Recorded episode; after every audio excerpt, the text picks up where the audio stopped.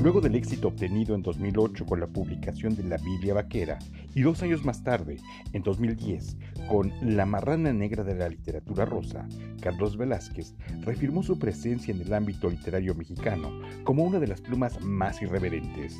Crueldad y humor se mezclan en los universos que el originario de Torreón, nacido en 1978, publica. Ahora nos ofrece Despachador de Pollo Frito, quinto libro de relatos, que se suma a los tres de crónica que ya ha publicado. Tuvimos la oportunidad de conversar con el autor.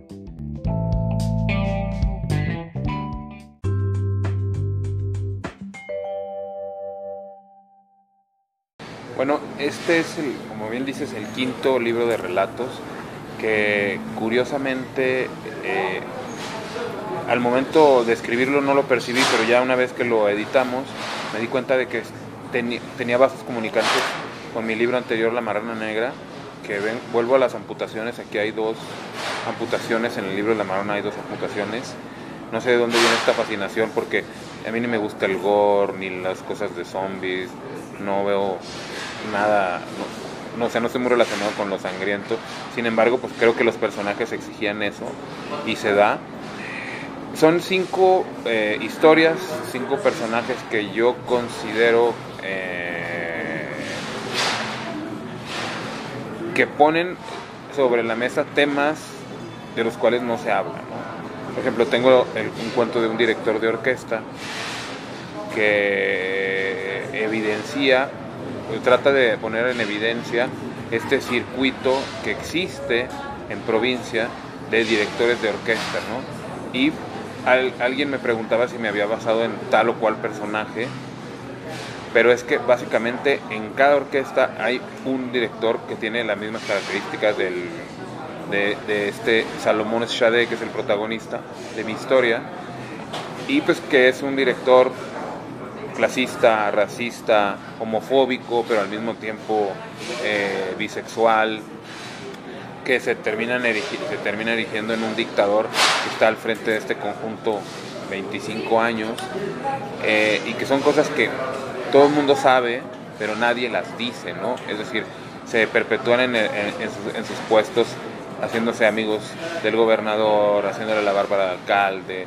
etcétera. Y este, y este, y este, este director, en este caso, que está relacionado con la música, digamos, culta, creo que eh, también dice que esto no, ocurre únicamente en el circuito de, las, orquestas de provincia, en las compañías de teatro, en las compañías de danza, o sea, este culto al, personaje, a este culto a la personalidad de, este, una figura que, se, que deviene en tirano y que somete a muchísima miseria a la gente que tiene a su alrededor.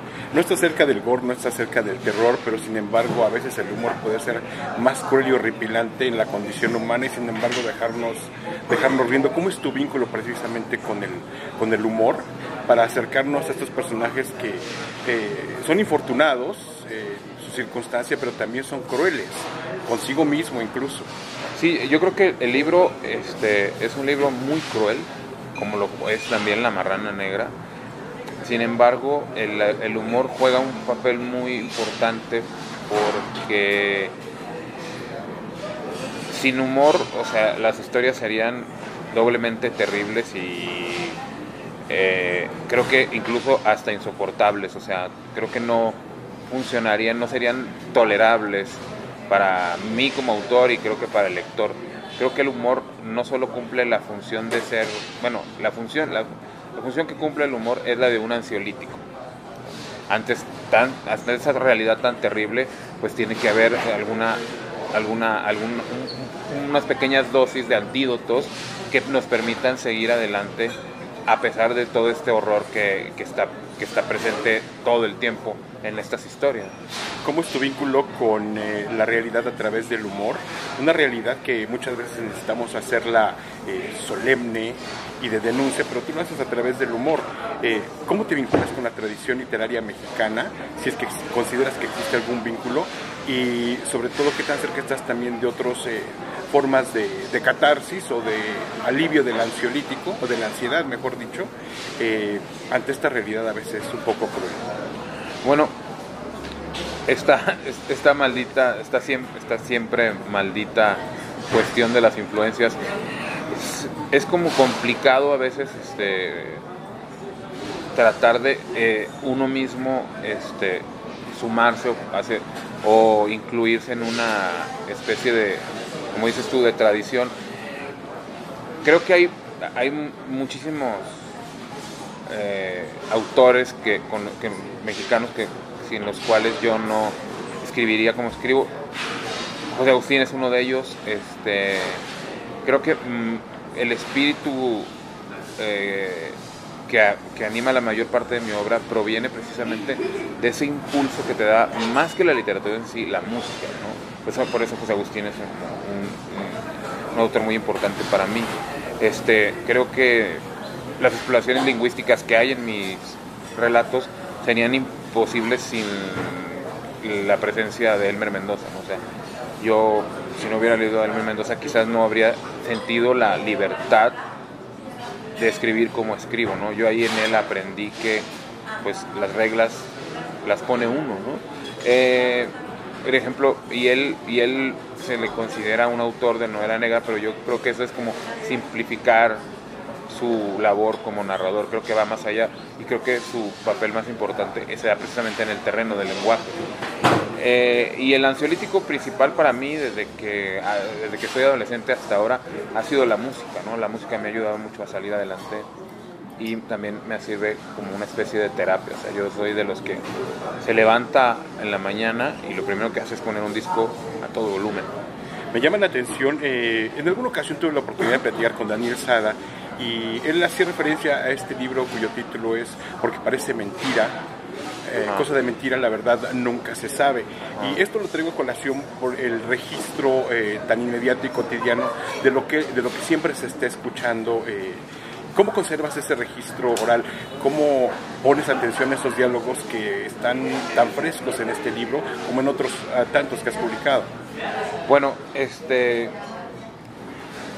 una de las cosas que yo, eh, de las cuales me percato mucho eh, en relación a los, a, los malos diálogos, es, eh, ocurre sobre todo en el cine y en el cine mexicano. En el cine mexicano lo que hace falta es que alguien arregle los diálogos antes de, antes de que se graben las películas. ¿Cómo, lo, ¿Cómo me quedo con el registro? afortunadamente no tengo, tengo muy pocos perjuicios, digo, soy prejuicioso como todo el mundo, pero tengo muy pocos perjuicios, entonces no, nunca me ha, nunca me paro, con, nunca me detengo a considerarme si me debo de parar en tal lugar o en tal circuito, o si debo de, o si puedo entrar a alguna zona presa o alguna zona peligrosona, entonces eso me permite pues poder abrir los oídos, ¿no? destaparme los oídos y reproducir esas distintas eh, formas de hablar. ¿no? y, y, aunque no parece, bueno, digo no parece porque definitivamente hay una oralidad muy, como tú dices, muy dinámica en los cuentos, también está la parte del lenguaje escrito, o sea, esta mezcla entre el lenguaje oral y el lenguaje escrito da esto como resultado, ¿no? Y evidentemente también pues, he tratado de ser muy cuidadoso al momento, o sea, yo como lector soy muy cuidadoso o pongo, muchísima atención en cómo otros manejan el diálogo y es ahí también donde he aprendido a utilizarlo en su justa medida, porque yo, yo, he, yo me he topado con libros, ahorita no recuerdo un autor en particular, pero sí donde tienes media página de diálogos que no conducen a ningún lado. Entonces yo lo que uso, los diálogos los uso como trampolines, ¿no? Que van desatando la acción y que además, o, que van también describiendo a los personajes, ¿no? mis personajes se describen más por lo que hacen que por lo que dice el narrador en tercera persona. Más que la capacidad de acceder a todos estos ámbitos, está también la capacidad de, escucha. Hoy, ¿qué piensas de la capacidad de escucha del mexicano en general eh, y la capacidad de escucha incluso que tiene para atender propiamente a los diálogos que se vierten en un libro como Despachador de Pollo Frito? Pues es, muy este es muy complejo eh, tratar de como ofrecer un diagnóstico de, de al respecto porque bueno yo en mi caso por ejemplo cuando yo estoy en casa salgo muy poco veo a muy pocas personas. Pero el simple hecho de caminar por la calle este, me hace darme cuenta de las distintas voces que, que llenan el espacio. ¿no? Entonces yo cuando, es muy claro, cuando yo me voy a dormir, escucho voces. Entonces, no es que estoy loco, lo que pasa es que se me queda la reverberación del murmullo general, ¿no? Ejemplo, me pasa mucho en la cantina, ¿no? Y entonces, eh, al momento ya de, sentarme a escribir y al momento de, de trabajar con el diálogo, este, me quedo con los ecos y eso es lo que me permite que el diálogo sea veraz, lo más veraz posible, ¿no? Me ha tocado, por ejemplo, hay otros casos de cuentos o de, de autores o de escritores en los cuales los personajes hablan igual, ¿no? Es, cuando el, yo creo que el narrador está imponiendo su propia voz por encima de la voz de los personajes. Y yo, algo que sí yo tomo, tomo mucho en cuenta y a la hora de escribir es que cada personaje debe tener su personalidad propia y además cada uno tiene que hablar de una manera única como cualquiera de nosotros también, ¿no?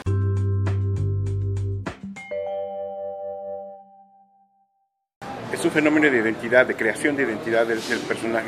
¿Crees que esto en parte es eh, la causa del éxito de la resonancia que tiene entre el público joven? Pues la verdad es que, o sea, no, no es... Yo creo que mis libros no están dirigidos hacia un público particular. Yo creo que son como los legos que van de los 4 a los 99 años. Así que, así que, que alguien que cumple el centenario ya no me puede leer. Eh, pero eh, creo que la literatura, sin sacrificar la calidad literaria, tiene que ser dinámica.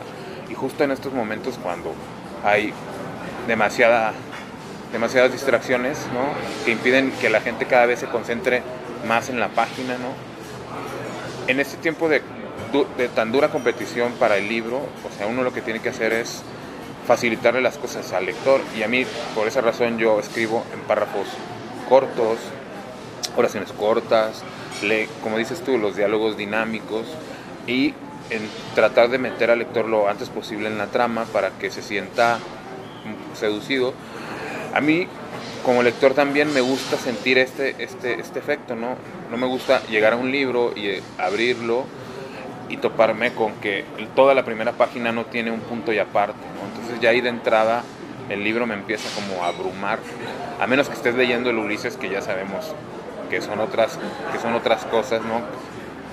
Eh, yo lo que quiero es que mi, lector se la pase bien y que regrese, y eso es lo más importante, y eso quizás es lo que me dices ahora, de por qué la gente sí, busca el siguiente libro, pues porque soy un buen proveedor de la experiencia estética, pero además la gente se entretiene, se la pasa bien, se ríe y, como te digo, la calidad literaria nunca la, pierdo de vista. Un humor que trabajas también eh, con crueldad, me decías que es eh, profundamente cruel, este despachador de, pollo frito, pero esa crueldad no se queda nada más en la situación, también transgrede el cuerpo propiamente. Hablabas de la amputación y me gustaría también añadir a este comentario eh, por ejemplo, situaciones como la diarrea, ¿no? un, eh, cuerpo continuamente lacerado, que es a partir de, esto que transcurre todo, todo un cuento, uno de los eh, textos que aquí, que aquí compilas. Háblanos de este interés por mostrar la transgresión hacia el cuerpo, un cuerpo que es violentado. Sí, bueno, este, este, este es un libro en cierto sentido arriesgado, ¿no? Desde el título, o sea, despachador de pollo frito, estoy seguro que en muchas librerías está en cocina, ¿No? Y otro caso es este, este cuento de la vaquerovia, que evidentemente es un cuento con unos tintes escatológicos, pero obviamente, como tú bien dices, yo no quería, había, que, había todo que transgredir, pero sin llegar a la visceralidad o sin llegar a la, bueno, visceral sí es, sin llegar a la vulgaridad. Entonces eso también es como, corres mucho el riesgo de que la historia se te vaya de las manos, ¿no? Y termines hablando de caca. No, aquí la cuestión era mostrar toda esta transformación emocional que sufre el personaje a partir de un hecho traumático como es el de sufrir una proloctoro, proloctoro, pro, proloctorocomía, algo así, que es obviamente la extirpación del recto. Pero es que era, es muy cruel, pero al mismo tiempo es algo tierno porque resulta que este tipo es homosexual. Entonces, ¿qué cosa más terrible para un homosexual que le clausuren el, su sitio del, por decirlo de alguna manera, su, sitio del placer, ¿no? o uno de sus dos sitios del placer? Y entonces, entonces es cuando viene el final y la vuelta de tuerca, porque el cuento como, y las historias no se quedan nada más en, en, en poner el hecho o en enunciar el hecho o la tragedia, ¿no? sino que todos tienen una especie de, al final todos tienen una, una, vuelta de tuerca, un final sorpresivo. En el cuento del desnucadero está también, en el cuento del pollo frito también, ¿no? que además es muy irónico. Lo que pasa, bueno, en los últimos dos cuentos pasa esto, que pese a sí mismos se terminan convirtiendo en en, un, en, en, en, unas, en, en unas celebridades pero que, son opuestas a todo en lo que ellos creen firmemente. Juegos del destino, a merced del destino. Háblanos del destino, de por qué eh, Despachador de Pollo Frito es el título de este libro, ¿por qué lo eliges? Bueno, yo desde, desde joven no sabía exactamente bien que me iba a dedicar a la escritura, pero desde joven tuve un contacto muy este, importante con, con, eh, este, con el pollo porque en el barrio donde yo vivía eh, había un cuate que se llamaba Kike que fue gerente de una sucursal de pollo, que no es Kentucky, que sí es Kentucky. Y pues todo el barrio pasamos por ahí. Todo el barrio era como tener el barrio, pero ahí en el, en el, en el, en el local. Y esa experiencia de alguna manera me marcó, no sabía yo qué tan profundamente ni cómo, pero ya cuando comencé a escribir dije, algún día tengo que tomar, retomar eso y hacer algo con eso, ¿no? Finalmente el cuento es otra cosa totalmente distinta de lo que yo viví, ya fue una invención pura, salió toda mi cabeza, pero no sé, me gusta mucho, lo he hecho en otras ocasiones, lo hice en este libro, escribir sobre personajes que a la literatura mexicana no le interesan, ¿no? Entonces de alguna manera es, también está este, esta postura retadora de decir, yo voy a contar la historia de estos marginales que jamás van a aparecer en los libros de Volpi, por ejemplo. Hablando de esta eh, rebeldía a asumir estos temas y estos personajes, eh, ¿qué piensas de que se te describa como un escritor del norte? Creo que esa percepción ha empezado a cambiar muchísimo. De hecho, en, mi, en mi cuento anterior, en mi libro de cuentos anterior, el, la efeba salvaje, hay una historia que se desarrolla totalmente en la Ciudad de México. Aquí el cuento de Paul McCartney, hay una parte que se desarrolla en Londres, ¿no? Este, creo que es una cosa que ha empezado, una cosa que se ha empezado a... O sea, ya está en desfase, ¿no? Creo esto de la, la figura del escritor norteño. Creo que hay todavía quienes mantienen esta postura, pero me, parece que hacerlo es una cosa innecesaria y además sectaria, ¿no? Porque toda la, literatura del norte, como la literatura del centro, como la literatura del sur, pues a lo que aspiran o lo que deben aspirar es a adherirse al corpus de la literatura latinoamericana, no a pintar mi raya, yo soy norteño y ustedes háganse para allá, ¿no? Y aunque muchas de estas historias este, podrían, algunos lugares no se, no se sitúan, hay unas ciudades inventadas, de alguna manera por la manera en que hablan los personajes se infiere que muchas ocurren en el norte, ¿no? Pero conforme he ido escribiendo cada vez este, más, pues ya no me preocupo tanto por serle fiel a una región, al lugar de donde provengo, porque finalmente más bien el lugar de donde provengo es mi biblioteca, ¿no? Es, y eso es lo único a lo que tengo que serle fiel, a la escritura. Residente de, de la literatura, precisamente. Carlos Velázquez, despachador de pollo frito, tu nuevo libro. Pues muchas gracias por esta entrevista y pues buscaremos este ejemplar despachador de pollo frito, no en la sección de cocina, sino en la parte central de las novedades de las librerías. Muchas gracias, Carlos. Gracias a ti.